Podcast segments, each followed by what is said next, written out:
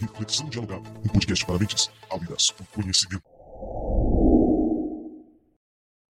Fala pessoal, tudo certo? No mês em que o nosso podcast faz um ano, falamos a respeito do ensino de filosofia nos tempos atuais. E quem nos prestigiou com sua presença foi o professor Walter Corra, que é professor titular da Universidade do Estado do Rio de Janeiro pesquisador do Conselho Nacional de Pesquisa, CNPq, e cientista da Fundação de Amparo à Investigação do Estado do Rio de Janeiro, FAPERJ. Também é pós-doutor pelas universidades de Paris, França e British Columbia. Também nos prestigiou com a sua presença a professora Elisete Tomazetti, professora titular da Universidade Federal de Santa Maria e coordenadora do Laboratório de Ensino e Aprendizagem de Filosofia da mesma universidade. E também compôs essa roda de conversa os nossos parceiros aí, o professor de filosofia Ednei Grisson, de Santa Catarina, e o professor de filosofia Everton Grisson, é, de Curitiba. Salve aí, galera da Balbúrdia, o pessoal da Balbúrdia, sejam bem-vindos aí a mais um programa do Reflexão Dialogada. E até a gente estava conversando aqui antes que o nosso podcast ele tem sido aí justamente um ponto de encontro é, de diversas mentes, né? E hoje o tema desse nosso encontro é o ensino da filosofia na atualidade. E a gente sabe, né, que o título em si ele já é provocativo, né? Principalmente tendo em vista aí o vasto estudo desenvolvido pelo nosso convidado de hoje, que é o professor Walter Corra, e é um prazer, professor Walter, ter o senhor conosco para contribuir aí, é, iluminar as nossas ideias a respeito desse tema tão importante. Muito obrigado, viu? Eu que agradeço o convite, é uma alegria estar com vocês. É, estamos também com o professor é, Ednei. Muito bem, boa noite a todos. É um prazer conhecer o professor Walter, Oséias, nosso companheiro de sempre, professor Elisete, também é um prazer, e o nosso companheiro de sempre, o Everton. É, é um prazer estar com vocês nessa noite, enfim, nessa tarde e nesse bate-papo sempre muito importante. Quero agradecer também a professora Elisete, professora da Universidade Federal de Santa Maria, por estar aqui com a gente e contribuir com essa conversa tão importante aí. Olá, prazer é meu estar com vocês aqui nessa, nesse espaço né, virtual de, de debate, de discussões, de boas conversas né, com com o querido Walter, conhecendo vocês, né, por aqui, o Zéias, o Everton e o Ednei, né, prazer. E estamos aí, vamos conversar bastante. Obrigado, professora. Também o professor Everton, o nosso parceiro aí, o grande estudioso da dialética negativa. Valeu, Everton. Valeu, Oséias, obrigado pelo convite, é uma honra estar com o professor Walter, a Elisete, né? Pessoas assim que eu dialogava com os textos, né? E agora tá vendo e, e conversando com eles, com o Ednei também, com você, é, sem sombra de dúvida, muito, muito legal. Um prazer para mim. Então vamos nessa. Eu já quero dar aqui a é, passar a oportunidade para a professora Elisete para dar abertura aí à nossa roda de perguntas e eu vou ficar aqui meio escondidinho aproveitando para aprender aí com vocês. Tá bem, então, vamos lá. É, é, na verdade, é, é, muito. Nós estamos num momento bastante difícil, né, é, em termos de Brasil, é, em termos políticos, em termos de saúde, né, uma questão sanitária mas as questões de ensino da filosofia vêm também nos acompanhando, né, desde 2016, especialmente, no meu caso, que trabalho com filosofia no ensino médio, trabalho com formação de, de professores e professoras né, do ensino médio.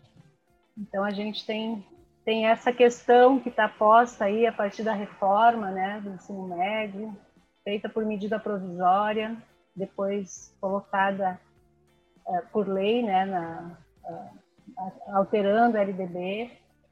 E, e aí, mudanças significativas né, acontecendo e também a, a questão da BNCC, né, da Base Nacional Comum Curricular, que altera a nossa, a, o nosso modo de pensar e de implementar o currículo nas escolas. Né? Na verdade, nesse momento, no Brasil, todas as escolas estão aí, todos os estados estão, né, Walter e colegas, estão aí pensando como reestruturar os currículos das escolas a partir da, da BNCC, passando pela Secretaria de Educação com as, os seus referenciais curriculares, enfim, né? Então, é, a minha questão vai, vai um pouco nessa, nessa linha para o Walter, né? Que tem né, toda um, uma reflexão e uma produção extremamente significativa, como vocês já trouxeram, né? Sobre o ensino da filosofia, é, que ultrapassa as fronteiras do Brasil. Mas eu queria ouvir o Walter, então, sobre essa questão que é uma questão mais específica, né, sobre ensino médio, mas como é que você vê essa, né, essas possíveis mudanças que a, que a reforma do ensino médio, Walter, e a, e a Base Nacional Comum Curricular, né, com a BNCC, como a gente diz, né, é, vão produzir nos novos, produzir nos modos de ensinar e aprender filosofia. Eu acho que tem aí algumas questões bem, bem importantes, e uma delas, né, é que num primeiro momento a filosofia é, poderia ter deixado de ser disciplina, né? Mas aí houve todo um investimento de pelo menos colocá-la como estudos e práticas, e também ficou uma, uma coisa extremamente né, difícil de compreender o que seriam os estudos e práticas. Mas, enfim, a gente está conseguindo aí, eu acho que grande parte dos estados, via conselhos estaduais de educação, manter a disciplina, mesmo com perda de carga horária, enfim. E a outra questão é que mais tem nos afetado também é tentar entender como a, a pedagogia das competências, a questão das competências e habilidades que orienta né, a, a base, é, pode é, dar caminhos aí para o ensino da filosofia, né, que é uma questão que para nós né, tem sido hoje motivo de, de, de, estudo, bom, mas como pensar a questão das competências né, e as habilidades para a filosofia no ensino médio. Então, eu queria te ouvir, Walter, um pouco sobre essas questões que são bem né, é, emergentes aí para nós, mesmo nesse, nesse cenário de de pandemias, as escolas ou as secretarias estão, pelo menos, orientando algumas questões nesse sentido. Então, Elisete, é, obrigado pela pergunta, pela presença tua. É, obrigado aos professores pelo convite para estar aqui.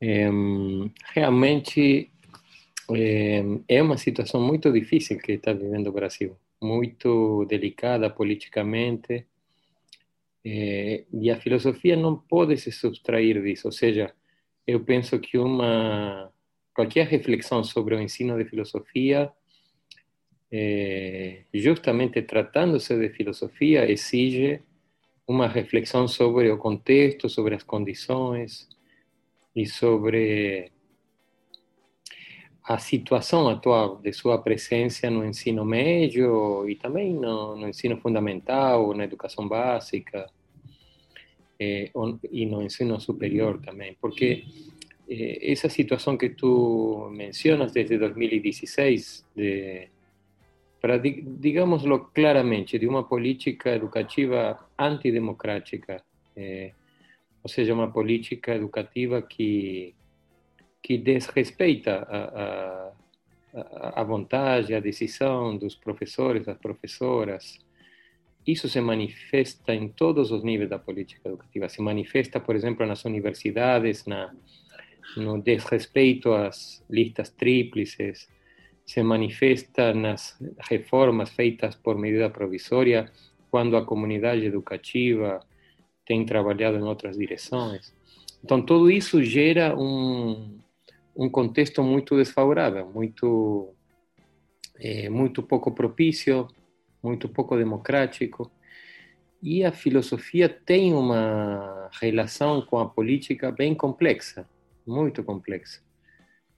A filosofia, embora se a gente olha nas diversas tradições, tem um pouco de tudo, tem filósofos que têm estado perto dos poderes, mas digamos que numa tradição mais crítica, a filosofia levanta questões, a filosofia problematiza o estado das coisas.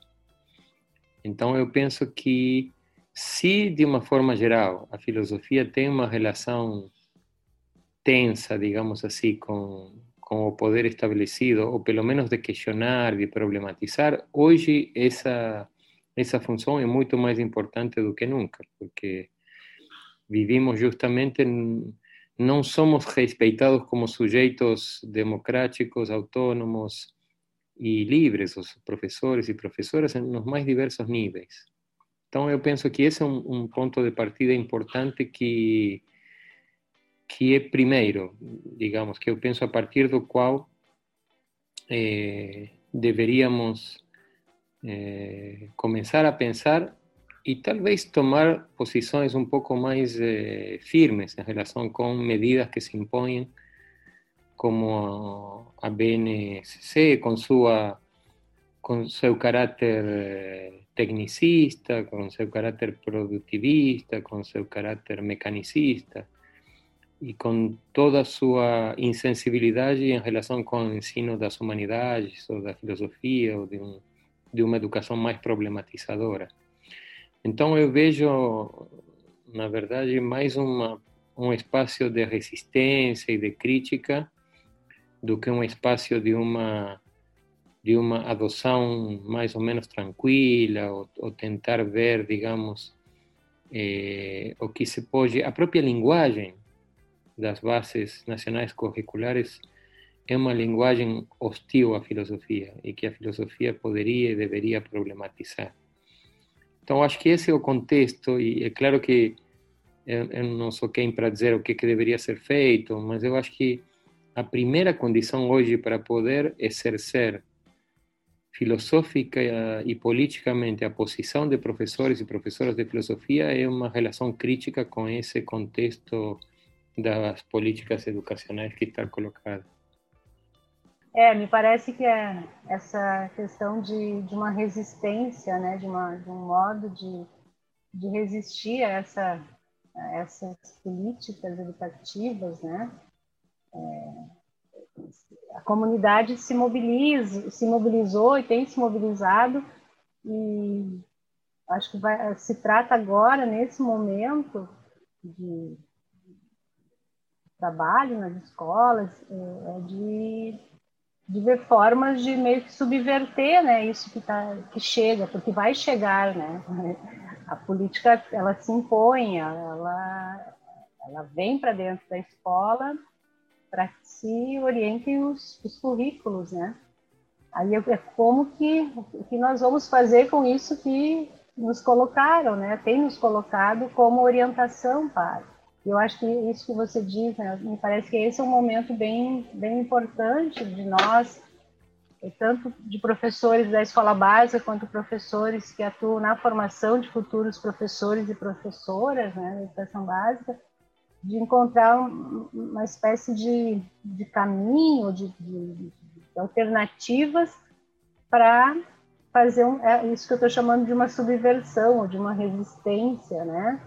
Bom, se tem que trabalhar, pensar a partir das 10 habilidades gerais, né, da, da educação básica, e depois as habilidades e competências da, da área das ciências humanas, sociais aplicadas, eu acho que é esse o enfrentamento, né, Walter, de colegas que os professores e professores vão ter que construir, porque me parece que a, a, dimensão filosófica eh, ela passa por essa leitura disso que vem para a sala de aula, né, vem para as escolas, mas também o processo na sala de aula, né, nessa relação com os estudantes, essa relação com aquilo que, que é o objeto, que é o, o, trabalho, que é a relação com a filosofia. Né? O que, que nós, professores e professoras, colocamos nesse, nessa mesa, lembrando da, do Machley, né, falando o que, que, se, que, que se coloca sobre a mesa é, que não sejam apenas competências e habilidades a serem desenvolvidas. É, exatamente. Eu acho que esse é o ponto, digamos, como é, primeiro, primeiro ou também, e ao, ou ao mesmo tempo em que se faz uma resistência, uma crítica mais macro, ou fora das escolas, nas, nas organizações, nos grupos de trabalho, nos conselhos, eu acho que dentro da, da sala de aula cabe a mesma a mesma relação, a mesma posição e, e é uma excelente oportunidade para convidar os alunos a compreenderem o, o que está sendo colocado, o, as políticas públicas educacionais e, e fazer deles parceiros filosóficos no sentido de não é, apresentar-lhes a eles a, a os conteúdos ou a, a, programação que se nos impõe da filosofia como alguma coisa que eles precisam aprender e que nós precisamos ensinar, mas justamente como aquilo que se coloca sobre a mesa para problematizar e para colocar em questão e, e esse é o mundo, digamos, eh, colocamos sobre a mesa o mundo educacional que temos e para questioná-lo e para pensar que outros mundos queremos habitar e como poderíamos pensar coletivamente outros mundos. Perfeito. E é, é, justamente esse caráter subversivo, né? Como a professora Elisete falou da, da filosofia, se é que podemos utilizar assim nessa acepção, né? Fazer essa atribuição, que incomoda muito, né, professora Elisete? E gostaria de passar agora para o professor Ednei. Muito bem, professor Walter. É, lembrando então de uma, de uma publicação é, do George Canguilhem, é, se não me engano, no ano de 75, com o título é, A Nova Crítica, algo nesse sentido, é, a filosofia não tem necessidade de defensores, né? na medida em que sua justificação é um assunto seu. Mas a defesa do ensino da filosofia é, terá necessidade de uma filosofia crítica do ensino.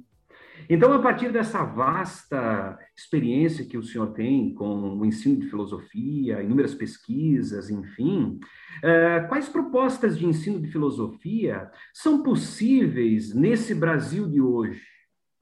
Eh, o ensino da filosofia eh, pode ser uma proposta, uma alternativa de educação, de formação em tempos reacionários e ultraconservadores, professor? Como é que você vê essas questões? Então, eu entendo isso que o Kangelheim diz ali, como dizendo que a filosofia tem uma, não tem necessidade de uma defesa externa, porque é, defender-se a si próprio, digamos, ou justificar-se e apresentar-se faz parte do próprio métier filosófico, da própria natureza da filosofia. Mas eu diria que no ensino de filosofia é quase a mesma coisa. Eu diria que, como o ensino de filosofia é uma área filosófica, é uma, um campo da própria filosofia, digamos assim, o ensino do, da a defesa do ensino da filosofia é também um assunto do próprio ensino de filosofia, não é? Também não tem necessidade, digamos assim, o ensino de filosofia de que alguém externamente justifique ou defenda o ensino de filosofia, porque ele é propriamente filosófico e faz parte de de, da tarefa de qualquer professor de filosofia, a primeira pergunta de qualquer professor de filosofia é o que, que ele está fazendo na sala de aula, o que, que ele entende por filosofia, o que, que ele entende por ensinar. Então, eu penso que na, nesse sentido, assim como eu concibo na, na filosofia, algo, algo de, na sua natureza, na sua forma, a algo que tem a ver com, com uma sorte de contestação, com uma espécie de, de, de crítica, de questão, de colocar em questão, de não, não, de, não de transmitir saberes ou conhecimentos, embora sejam muitos transmitidos na filosofia, porque a filosofia, de fato, ela, a própria palavra indica isso. Ela não é um saber, ela é uma relação virulenta com saber, é uma relação de desejo, de amizade, é uma relação de, de inquietação, eu diria, de curiosidade, de nunca ficar satisfeito com, com o que se sabe. Então, eu penso que nesse sentido, o que que ensina um professor de filosofia ou uma professora de filosofia? Qualquer que seja o, o assunto, qualquer que seja o problema, qualquer que seja a, a, a tradição filosófica, ou a questão filosófica, o problema, o tema. Eu penso que, basicamente, sobre tudo o que ensina, é uma imagem do que significa pensar, de para que pensamos, do valor do pensamento, do sentido do pensamento. E é uma imagem que ele, ele, ela não, não se coloca para reproduzir o pensamento, sino ao contrário, para inquietar-se, para curiosear, para explorar que outras possibilidades de pensar. Então, como você me perguntava agora, uma filosofia conservadora uma, ou uma filosofia que defenda o estado de coisas, a meu ver, é quase que uma, uma contradição, uma antifilosofia porque a filosofia não se coloca para reproduzir o que temos ou para para expandir ou para para manter as coisas, sino justamente para problematizá-las, para questioná-las. Então, nesse sentido, eu penso que qualquer que seja o, repito, a, a tendência, o modo de pensar, os professores e as professoras de filosofia podem ter posições muito diferentes dentro da própria filosofia, mas eu penso que algo em comum que, que eles e elas transmitem, algo que os estudantes percebem, por isso às vezes a filosofia é colocada num lugar um pouco diferente ou, ou em relação às outras disciplinas, como que parece que em filosofia se faz uma outra coisa. Porque na filosofia não, não importa tanto aprender algo ou saber alguma coisa. Na filosofia, às vezes se desaprende mais do que se aprende. Se deixa de saber mais do que se sabe. E justamente isso é o que muitos que sustentam o estado das coisas temem da filosofia. Estão preocupados com a filosofia, que ela inquieta, que ela pode fazer pensar que as coisas podem ser de outra maneira. Perfeito, professor, perfeito. Me parece, na sua colocação, que a máxima socrática do só sei que nada sei, ela se torna tão atual nos dias eh, que nós vivemos, né? Justamente por essa desconstrução do conhecimento ou da presunção do conhecimento frente à realidade, que parece que nos ensina muito mais do que o rol de conteúdos, né? É, que são apresentados em termos de conceitos, definições, enfim, né? Mas muito bacana, muito, muito obrigado pela, é, pelo seu debate, pela sua questão. E uma segunda questão, professor, é, sobre transformar e descolonizar o pensamento humano, é, a filosofia pode ser um espaço de aprendizado, é, de ensino? Ela pode ser um espaço de aprendizado e de ensino? É, quais caminhos pedagógicos a filosofia pode propor é, para a humanidade é, tatear uma autonomia? Como é que o senhor vê essas questões? Então, deixa eu te dizer algo mais sobre sobre teu comentário da pergunta anterior, porque talvez tenha a ver com essa e, e tu, e tu e me fizeste pensar numa coisa que eu gostaria de dizer quando tu te referiu a Sócrates e ao só sei que nada sei. É, tu me fizeste lembrar, estávamos falando com Elisete agora de um colóquio sobre o, o Jacques Rancière e o mestre ignorante que está acontecendo na USP. E e tu sabes que a expressão mestre ignorante é uma expressão interessante, porque, porque parece uma contradição, porque a princípio a gente pensa que alguém é mestre porque sabe, e que se alguém é ignorante não poderia ensinar, porque o que, que vai ensinar? Aquele que não sabe. E é uma, é uma expressão que, que justamente provoca, porque é, mostra que, na verdade, ser mestre não tem nada a ver com conhecer alguma coisa que você vai transmitir, que não é o conhecimento que te faz mestre, mas é uma outra coisa. E, e nesse livro, Rancière diz: Ah, quando alguém diz um mestre ignorante, logo poderia pensar em Sócrates. Ah, Sócrates só sei que nasce, mas ele logo diz: Não, não, não, não se confundam. Sócrates não tem nada a ver com mestre ignorante. Por quê? Porque Sócrates como você disse, só sei que nada sei. Não ignora, não é que ele não sabe. Ele sabe que não sabe. Então, ele não ignora, e ele não só não ignora, quanto ele sabe.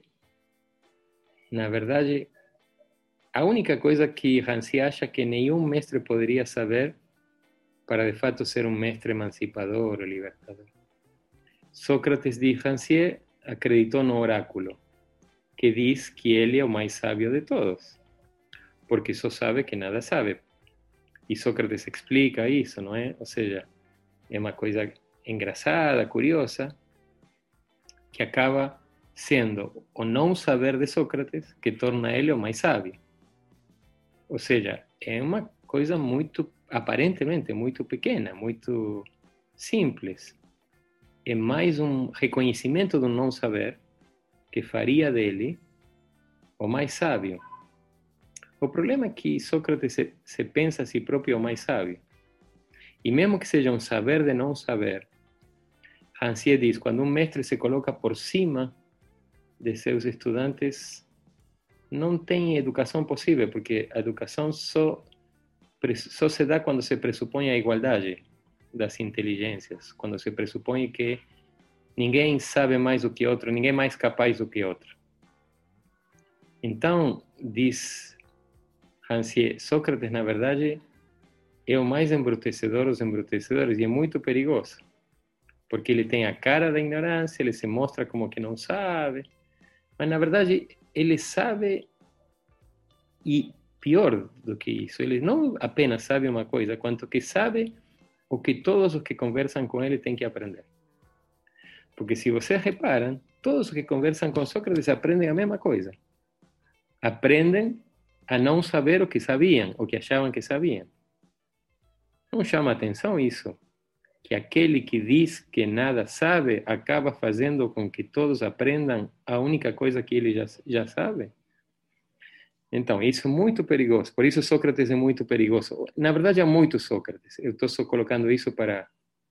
Porque você me fez lembrar dessa coisa, que tem a ver com que o mestre ignorante, que quando nós, nós dizemos ignorante, o Hansier, acho que quando ele diz ignorante, ele está dizendo duas coisas ele não só está querendo dizer que não sabe, que ele diz que não sabe, porque de fato o mestre, de verdade, o mestre emancipador, ele não sabe o que o aluno vai aprender.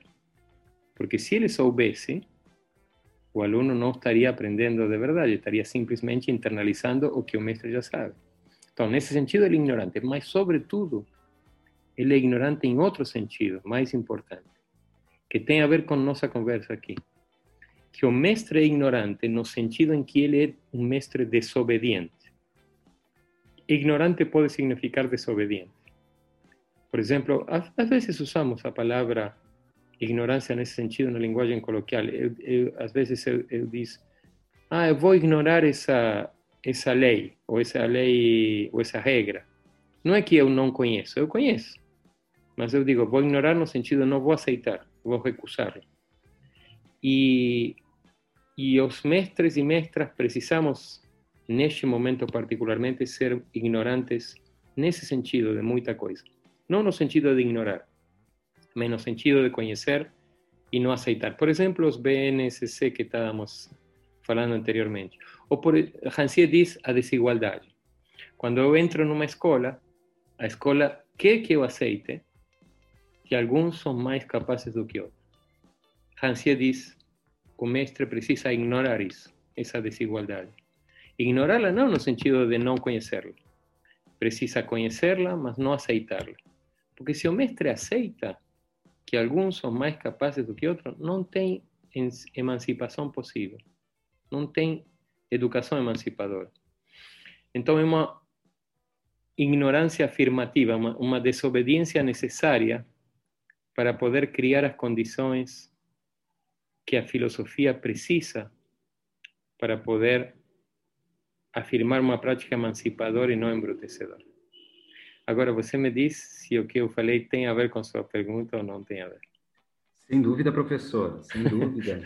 eu, eu, percebo, eu percebo na experiência da docência do ensino do ensino médio, justamente isso, uh, esse espaço, essa arena de debate aonde a igualdade é, se estabelece como baliza, para que nós possamos nos emancipar daquilo que sabemos e não nos tornarmos professores perigosos, né, de somente ensinar o que aprendemos e, ao mesmo tempo, é, proporcionar, então, que esses nossos alunos, é, de certa maneira, é, entendam o que é o pé de igualdade, né, a igualdade das condições e o que possa ser a autonomia, né? Poder é, construir por si sós regras, leis, enfim, normas, princípios que possam reger as suas ações é, dentro é, do convívio social, do convívio histórico, né? É claro que tem a ver, sem dúvida, sim, professor. Muito obrigado pela, pelas colocações e fico muito, muito satisfeito.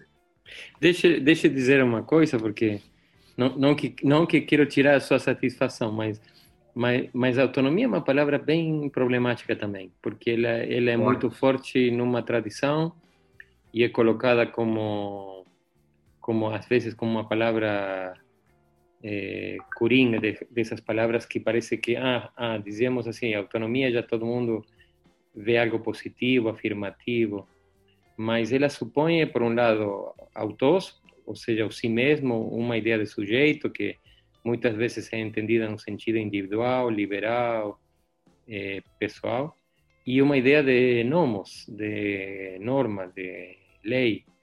E, e então há, há toda uma dimensão da subjetividade e da construção do comum e do político que talvez exigiria problematizar a categoria da autonomia, mas deixo isso para outra é, para um outro, para outro né? podcast. Né? Uhum. Exato, mas eu acho que o mais importante é que os nossos alunos consigam perceber justamente a experiência da liberdade, né? A experiência da liberdade que pode indicar a emancipação.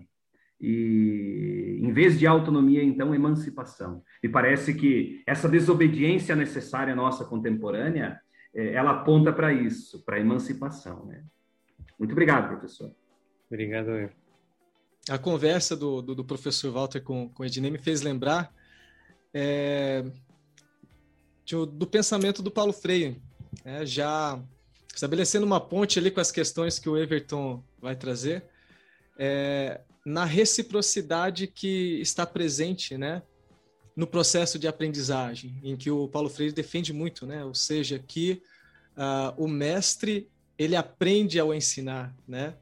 E o aluno também ele ensina ao aprender. Então, compartilhando assim um, uma breve é, experiência, quando eu estava fazendo a faculdade, né?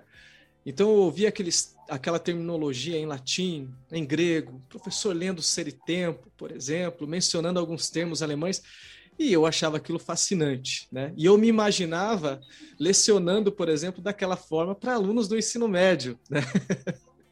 E, então, pa, para mim era fascinante, mas quando eu me vi então em sala de aula, e principalmente como dividi com vocês aqui, ao lecionar, por exemplo, para crianças do quinto ano, não parecia ser tão fascinante assim como era para mim na faculdade. Então, nesse sentido, eu me vi ignorante, né, diante de todos aqueles saberes, né, é, que obtive, por exemplo, durante a formação. É, e me parece né, ter um certo sentido aí nessa nossa conversa, porque eu tive que desaprender muita coisa e, e aprender né, também com aqueles alunos é, para trazer eles, né, pelo menos mediar esse contato deles com a filosofia. E a partir disso eu quero estabelecer uma ponte ali com as perguntas do cara da teoria crítica que vem por aí, professor. Manuel de Barros diz que desaprender oito horas por dia ensina os princípios. Eu, eu acho que para nós professores de filosofia teríamos que dizer desaprender 24 horas por dia ensina os princípios. É, sabe que isso me fez isso me fez lembrar o Alice no País das Maravilhas, do, do Lewis Carroll, né, que ela, antes de, antes de começar o dia ou tomar o café, não tenho bem certeza agora, ela pensava, era instigada pelo pai a pensar em oito ou dez coisas impossíveis, antes de começar o café, quer dizer, o início do dia já começava com uma atividade, é, pensar em coisas impossíveis.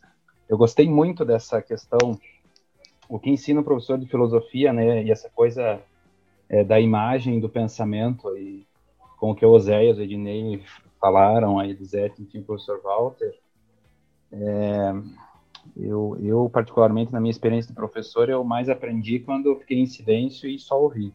E, assim, só ouvi de olhos e, e, e ouvidos, e, e, de olhos no sentido de que é, eles tiveram a completa possibilidade de é, fazer barulho, né, com seus textos, com as suas produções. Mas o, o, o falou do, do Freire, eu acho que é, é, ele, ele é fundamental, né? O professor Walter, então, na, na biografia que o senhor escreveu sobre o Paulo Freire, aliás, um, um trabalho que eu considero magistral, né? Assim, é, deveria ser leitura obrigatória em, nos departamentos de filosofia, principalmente nos departamentos de filosofia. É, me parece que tanto a educação como a política, elas, elas são apontadas ali como eixos fundamentais que, em certa medida, estruturam o pensamento do Freire, né?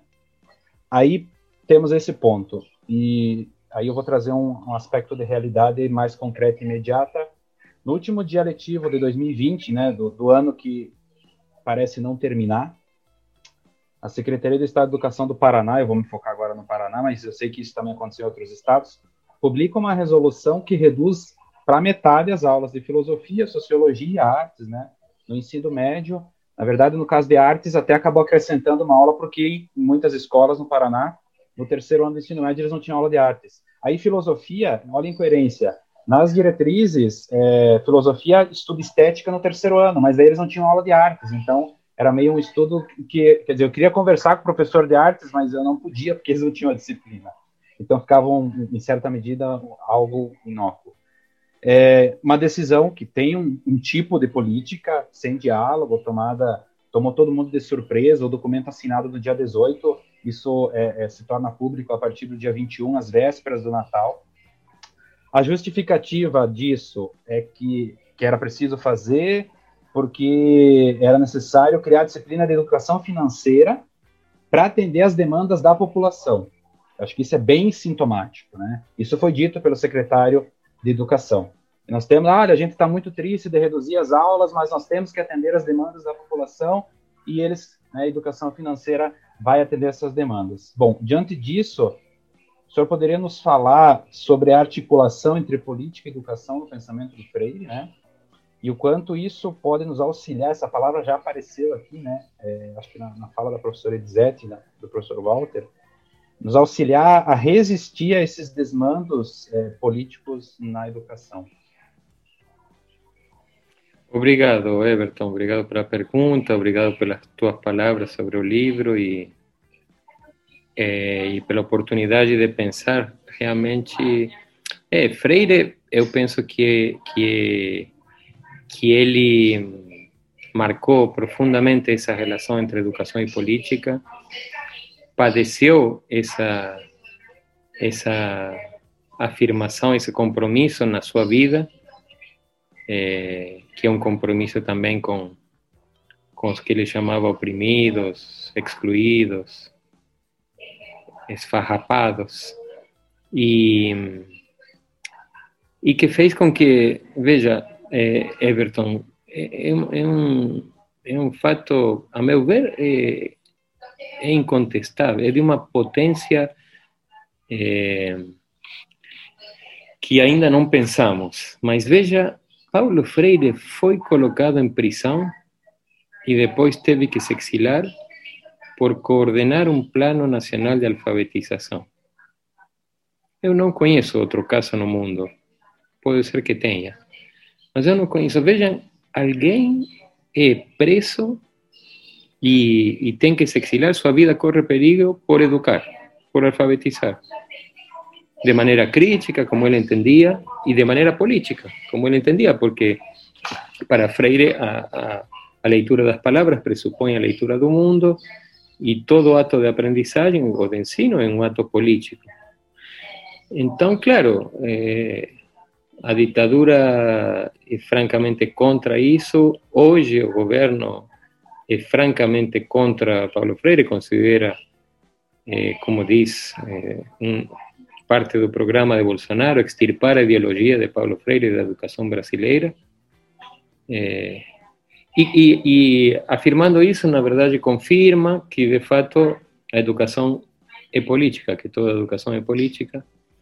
Confirma e, e faz a política suja, digamos, da, do ocultamento, da, da, do faz de conta, da, da, da ilusão, da imagem, de um, querer argumentar ou querer, em função de uma suposta apolítica ou de uma suposta luta anti-ideológica, na verdade, um projeto político que é perverso, que é antidemocrático, e que justamente piora ou, ou, ou reforça as condições de opressão e exclusão contra as quais Freire eh, se enfrentava. Então, esse exemplo, por exemplo, que você deu agora, Everton, da, da, de uma política educativa que não apagar das luzes na, na véspera de Natal, muda eh, as, as condições de, de uma educação mais artística, mais filosófica, em função de uma educação financeira, e que faz isso, é importante isso que você disse, é muito importante isso, que faz isso como se fosse um desejo da população, o que justifica isso dizendo, não, não somos nós, na verdade é a população que está pedindo. É, é, a forma mais suja de política. É, é, é, é, é a forma de política que se esconde e que não permite a, a discussão, que não permite a, a escuta democrática. É muito bonito também quando você diz que que você ensinava escutando os alunos, porque eu acho que é isso que os alunos aprendem. Por exemplo, você poderia ter dado, não sei, 500 palestras sobre a escuta, poderia ter trazido textos de filósofos sobre a importância de escutar, poderia ter dito 500 vezes, olha, que importante escutar. Mas você escutando eles, uma aula já ensinou muito mais sobre a escuta que qualquer volume de textos e tratados filosóficos sobre a escuta poderia.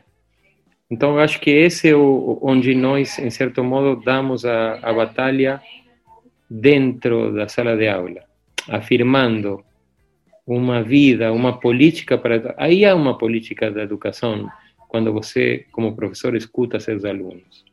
Você faz o contrário que faz a Secretaria de Educação de Paraná, que não escuta os professores. Então, você está fazendo uma está afirmando uma outra possibilidade de entender a educação, está afirmando um outro mundo dentro e fora das escolas. E os alunos aprendem isso. E os alunos gostam disso. Então, eu acho que é isso que nós fazemos, ou que como professores de filosofia podemos falar. Não apenas dar um combate assim nas palavras, ou, ou no discurso, nos argumentos, mas também afirmar uma outra vida educativa, uma vida mais democrática, uma vida que escuta mais, uma vida que, que é de fato mais sensível aos outros e às outras do que aquela que está sendo afirmada hoje aqui no Brasil. Perfeito, professor. É, eu gosto muito, eu gosto muito da ação de um artista grafiteiro. Agora me fale o nome dele mas ele ficou muito famoso em São Paulo. Aquele grafiteiro que foi num túnel e fez um grafite tirando a sujeira do túnel com um pano. E aí, para mostrar para os meus alunos como era possível potencializar o pensamento, eu mostrei isso e disse: olha, é, isso é uma imagem de pensamento poderosa, porque no dia seguinte ele conseguiu mobilizar jornais, ou enfim, o mundo, boa parte do mundo falou dele, e a prefeitura, claro, para assumir a sua posição é, é, muito é, aberta à arte, foi lá e colocou um carro de água, um caminhão de água e lavou a arte dele. Então, enquanto a sujeira estava lá, ela não incomodava, mas a sujeira foi retirada, então as caveiras que ele limpou incomodavam, porque, enfim, estava chamando, criando uma imagem de pensamento extremamente poderosa, né? É, Bom, a minha segunda questão, ela caminha junto com essa, né? Então, uma educação filosófica, ela assume um papel, né? Isso tem um, um toque de Freire forte, né? Assume um papel não, não apenas de uma interpretação da realidade, mas de tentativa de transformação da mesma, né? E, e, nesse sentido, parece que há um conceito de vida e experiência no pensamento do Freire que, em certa medida, né? em certa medida, também havia na figura do Sócrates, mas essa, essa crítica do Rancière é, é, realmente ela é muito poderosa e interessante. O senhor poderia nos dizer sobre a importância da, das experiências e da, da propagação da vida no espaço escolar como base para uma vida transformadora é, para além da escola? Porque, se eu compreendi bem, me parece que esse espaço de escola e esse, essa imagem de pensamento ela não pode ficar restrita ao portão da escola, né? Ela precisa extrapolar isso. Sim, Everton, sim, obrigado. É, claro, porque a, a, ideia é que a vida, muitas vezes a gente pensa que na, que na escola ela como fica fica fora, e, e na filosofia isso muitas vezes, o Ceia estava falando anteriormente da, da sua formação, eu não, não sei como foi, mas, por exemplo, eu tinha um professor na Universidade de Buenos Aires que ele, ele dava Heidegger, não? Eu me lembrei porque o Ceias falavam ser e tempo. E, e nessas aulas você não podia mencionar nada que tivesse a ver com a vida concreta, crua, nua, porque era uma coisa era assim completamente desestimulado e considerada eh, absolutamente eh, denigrante ou debilitadora do pensamento. Heidegger aparentemente estava falando de coisas muito mais importantes do que a vida. Falava do ser, não falava dos entes, não falava dos seres vivos. Ele falava do ser da vida. Então, a vida você não podia falar. Se você falava da vida, era, era inibido. Era... E muitas vezes a filosofia peca por isso. Peca por deixar a vida de fora, deixa por deixar o corpo de fora. E, e e claro que há também uma tradição muito forte na filosofia, que ao contrário dessa que mencionei até agora, na verdade faz da filosofia uma problematização sobre a própria vida, ou entende a filosofia indissociavelmente ligada à vida. Só tem filosofia porque tem uma vida que precisa ser problematizada. Por que vivemos da forma que vivemos e não de outra forma? Então, nessa tradição, eu acho que Freire se inscreve nessa tradição. Acho que Sócrates também, que Sócrates, embora a crítica de Rancière é muito boa, tem também suas coisas interessantes. É, também Sócrates não separa. De fato, Sócrates não tinha teoria, não tinha doutrina, não tinha nenhum livro, não escreveu nada. Era sua vida e nada mais. De que falamos quando falamos de Sócrates? De sua vida. Ou da sua morte, que é uma forma de vida também, uma forma de, de afirmar a vida. Então, eu penso que, que a vida, você mencionou a experiência, que também é um, um conceito ligado a, a uma espécie de, de viagem, de fazer da vida uma viagem, de fazer da vida uma experiência no sentido de não não fixar-se em um lugar, aceitar que as coisas nos passem, nos atravessem, nos, nos sacudam, nos, nos façam o tempo inteiro estar pensando por que vivemos como vivemos e não de outra maneira. Então, acho que nesse sentido, e você deu um exemplo de um artista muito importante, porque às vezes as vidas artísticas são mais filosóficas do que muitas vidas de filósofos, que são muito chatas e, e sem graça. Então, a filosofia está na vida, não necessariamente está na vida de algum sujeito, sino de quem aprende a fazer da vida um problema filosófico, seja filósofo, seja qualquer outra coisa. Ah, perfeito. É, e daí eu comentei com os alunos, quando eu mostrei essa imagem, e daí eles me perguntaram, professor, por que você gostou tanto dessa imagem? Porque ela me fez a seguinte questão, né, como que as imagens pensam? E eu não sei responder como as imagens me fazem pensar, mas essa imagem e essa atitude, e aí, né, começa a rechear é, esse, essa produção toda, não te deixam passar por ela de forma incólume. Não tem uhum. como ver aquilo e simplesmente fazer de conta que nada está ali posto, né? Então, é, quer dizer, o tirar da sujeira é um tirar da sujeira quase que sanguíneo, né? Porque ele é potente tanto quanto a vida. Perfeito, perfeito. Oséias, com você. É isso muito bom, Everton. Só um pequeno comentário, porque você, isso que você disse agora, de que não te deixa, isso é muito bonita como uma imagem da filosofia, de não te deixar te relacionar com algo da mesma forma que te relacionavas. É, bem bonito como efeito filosófico. A impossibilidade de continuar pensando como pensavas, ou vivendo como vivias, ou te relacionando com os outros e com as coisas como te relacionavas. E às vezes a arte, por isso às vezes a arte é mais filosófica que a própria filosofia, e às vezes a literatura é muito filosófica, e às vezes a história, e às vezes, enfim, a, a matemática pode ser muito filosófica. Quem sabe nisso, acho que esteja o fator que alguns alunos dizem, eu isso, isso eu já ouvi de vários alunos e vários professores que tinham uma posição assim também, de que os alunos não sabiam dizer o porquê eles gostavam, mas eles gostavam porque era este indivíduo que fazia. Hum. E aí, quando hum. trocava o indivíduo que faz, na verdade, uhum. não é propriamente esse indivíduo que faz, mas ele, ele põe um pouco a mesa, aquela coisa do, de, assim, coloca um pouco a mesa e, né, falamos uhum. da mesa aqui, põe a mesa e fica um pouco observando, né? Então, quem sabe essa seja a saída, né? O, o professor falou do matemático ou do físico, uhum. a, quem sabe aí esteja o grande segredo, um dos segredos, né? Pôr a mesa e aí quem põe a mesa, põe a mesa de formas distintas, né? E aí tá todo o segredo.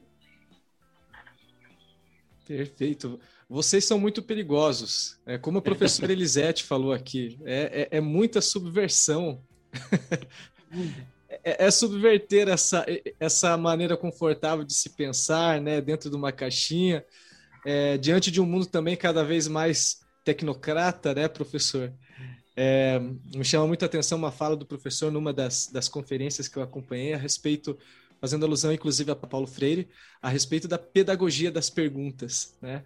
Então, é mais ou menos por esse caminho que, que a gente tem trilhado, né, em sala de aula, tentar resgatar essa importância da pergunta, e a gente sempre frisa né, com os alunos, não qualquer tipo de pergunta, mas uma pergunta filosófica, uma pergunta que realmente promova a reflexão, que nos faça, que nos faça avançar de certo, em certo sentido, né? É, gostaria de dar um bônus aí para a professora Elisete. É, eu, eu queria fazer minha outra pergunta para o Walter também. Sim, sim, é verdade. Tem a ver é com, com o que você está falando, estava falando, Zéias, a pedagogia da pergunta ou a pergunta. Isso me leva a, ao trabalho e toda a produção do Walter com filosofia com crianças, né? Então, é toda, vamos dizer assim, a, uma outra perspectiva de trabalho, de docência, de, de relação, né, que se coloca uh, no espaço da sala de aula, no espaço onde nos encontramos com as crianças. E o Walter, ele uh, me parece assim que nos inspira muito a partir dessa uh, compreensão que ele né, nos oferece sobre como trabalhar filosofia com crianças, o que é ensinar filosofia para crianças, né? Me parece que há, um, há uma diferença muito grande que talvez a gente tenha que, de alguma forma, buscar aproximar, né? Filosofia com crianças e filosofia com jovens, né? Parece que quando a gente fala filosofia no ensino médio, a filosofia se torna muito séria, a filosofia é muito conteúdo, é muita preparação para que vem depois, né? Que é o Enem, o vestibular, então sempre teve muito essa marca e a pergunta acaba sendo alguma coisa que, que é pouco praticada, né? Tem a ver com, também com o conceito de ensinar e aprender, né, Walter, que tu nos, nos, nos uh, uh, forçou a pensar que é mais importante que ensinar é o aprender, né? Vamos falar sobre o aprender e deixar de lado um pouco o ensinar. Então, não sei, acho que não é uma pergunta, mas é mais assim no, no sentido do, do teu trabalho com filosofia com crianças, que princípios, que inspirações tu poderia né, oferecer para o trabalho com jovens, né, com, com, com o ensino médio, assim, e que me parece que a gente poderia aproximar aí para os professores da, do ensino fundamental e do ensino médio. Acho que não daria para conversar com o Walter sem falar né, sobre toda essa esse trabalho e essa produção acerca da filosofia com crianças no Brasil, né? Obrigado, Elisete, por essa sim, por essa referência, porque de fato eu penso que a filosofia com crianças e, e depois eu diria também na infância ela mostra sua cara mais é, limpa, mais é, nítida. Eu acho que a filosofia, mais filosofia, quando é praticada com crianças. É... Por quê? Porque a filosofia é uma forma de infância. A filosofia é a possibilidade de pensar sempre de outra maneira. A filosofia é precária como uma criança. E a filosofia e a infância compartilham o tempo. O tempo que é o tempo do brincar e o tempo do pensar. Como compartilham com a arte, o tempo do criar. Que é um tempo que não é o tempo da matemática financeira ou da, do mercado ou da ou da, da economia. E então, eu, eu, outra coisa que, que compartilham na filosofia da infância são as perguntas. A filosofia e a infância vivem das perguntas. Então, por isso, com crianças, a filosofia se sente em casa, porque, porque encontra muita afinidade, que depois vai perdendo, infelizmente. Vai perdendo com nós, adultos, vai perdendo na juventude. Então, é, é uma festa a filosofia na infância, porque é, é, é como quando se encontram amigos ou amigas que faz muito tempo que não falam e parece que só se olham e não precisam dizer muita coisa. É, então, eu acho que é um mundo extraordinário sem falar que a infância não é apenas das crianças, há uma infância não cronológica. Ou seja, que infelizmente há muitas crianças que não, não perguntam porque, porque suas perguntas não são escutadas ou porque não têm condições ou contexto. E há também muitas pessoas em idade avançada ou jovens que perguntam muito. Então a infância é mais uma possibilidade da vida do que uma etapa da vida e assim como a filosofia é mais uma possibilidade do pensar e do saber do que um, uma forma específica de saber e pensar. Então acho que há um mundo ali que se abre entre filosofia e infância.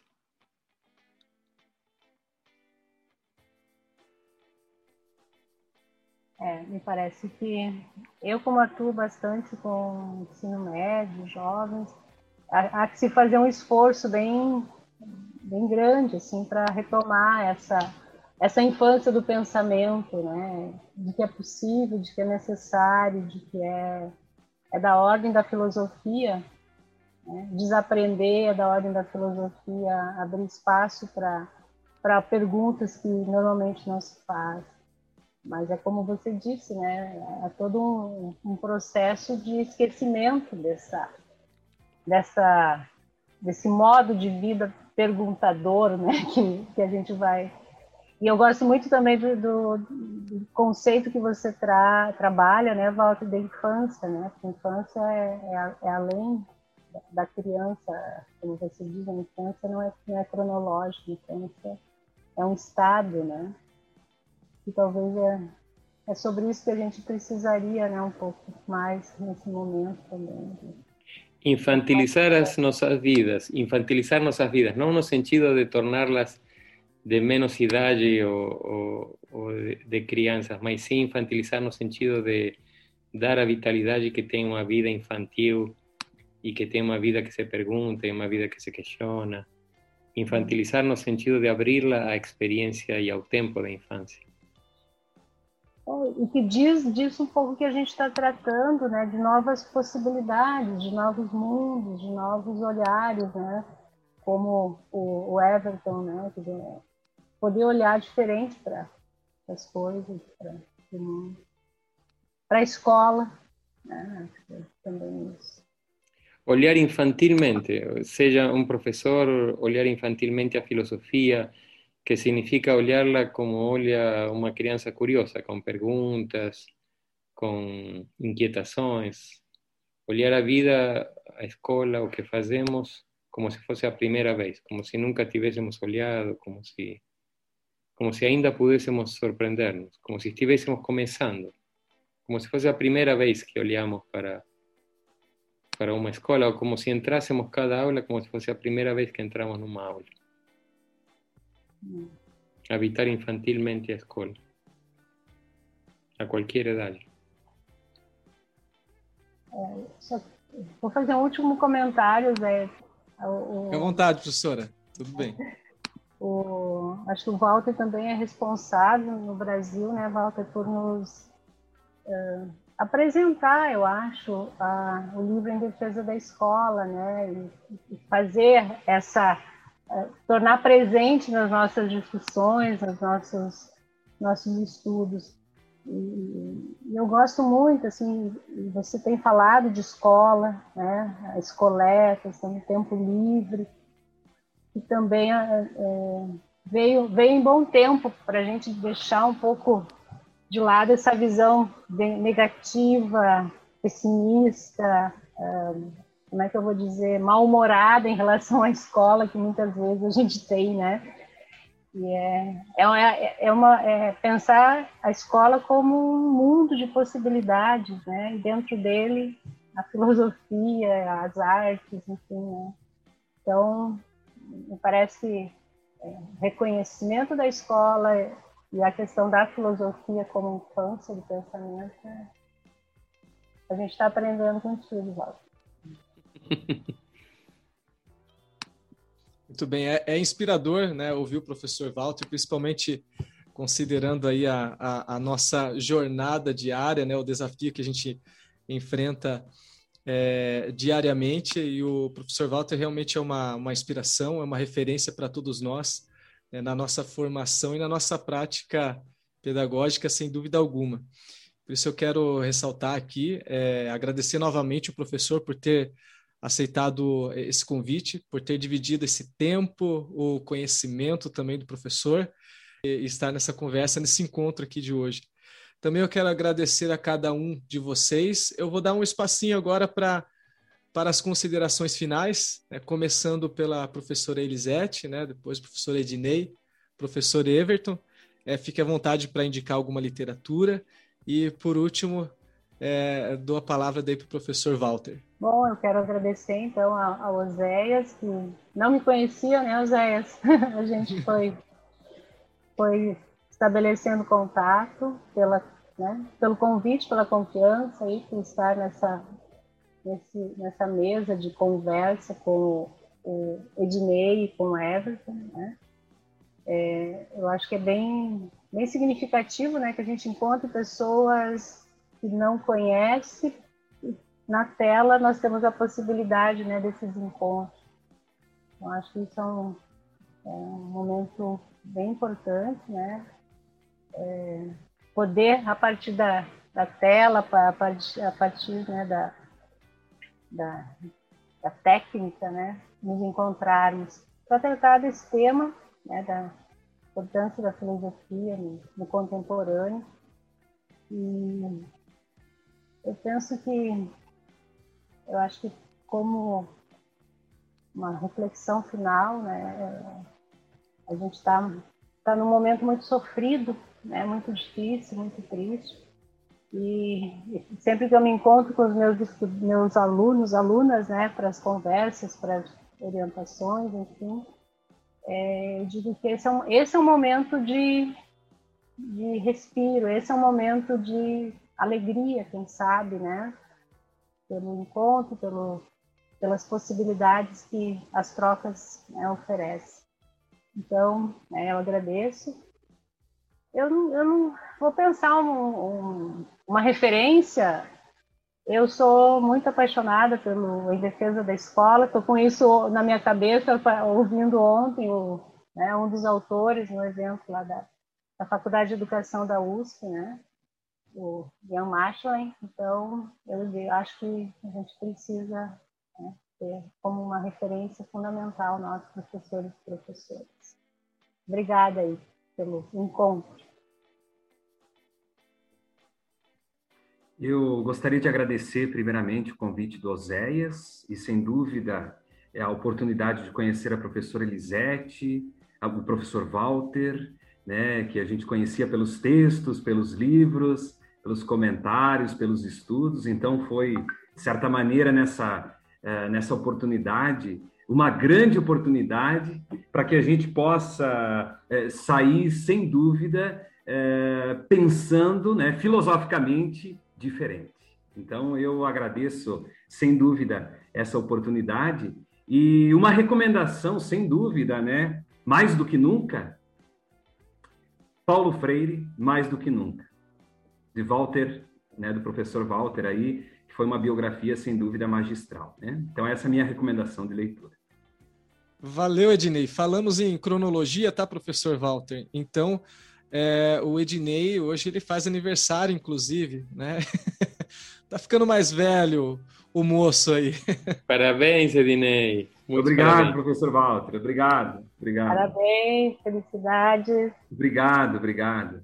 Eu comentei com, com os meus amigos que mandaram as felicitações hoje, enfim, que a minha, o meu maior presente hoje foi justamente poder fazer o aniversário, né? Ter passado 2020, chegar a 2021, poder comemorar o aniversário com saúde e sem Covid. Né? Então, é, sem dúvida, somos poucos brasileiros que tiveram essa oportunidade e que estão no lado diferente dessa história tão triste que o nosso país e o nosso planeta têm passado nos últimos tempos. Então, é, assim, a minha felicidade de hoje é justamente poder sentir na pele isso, essa condição de dizer: estou vivo, estou vivo, passei 2020 e estou em 2021 e vivendo.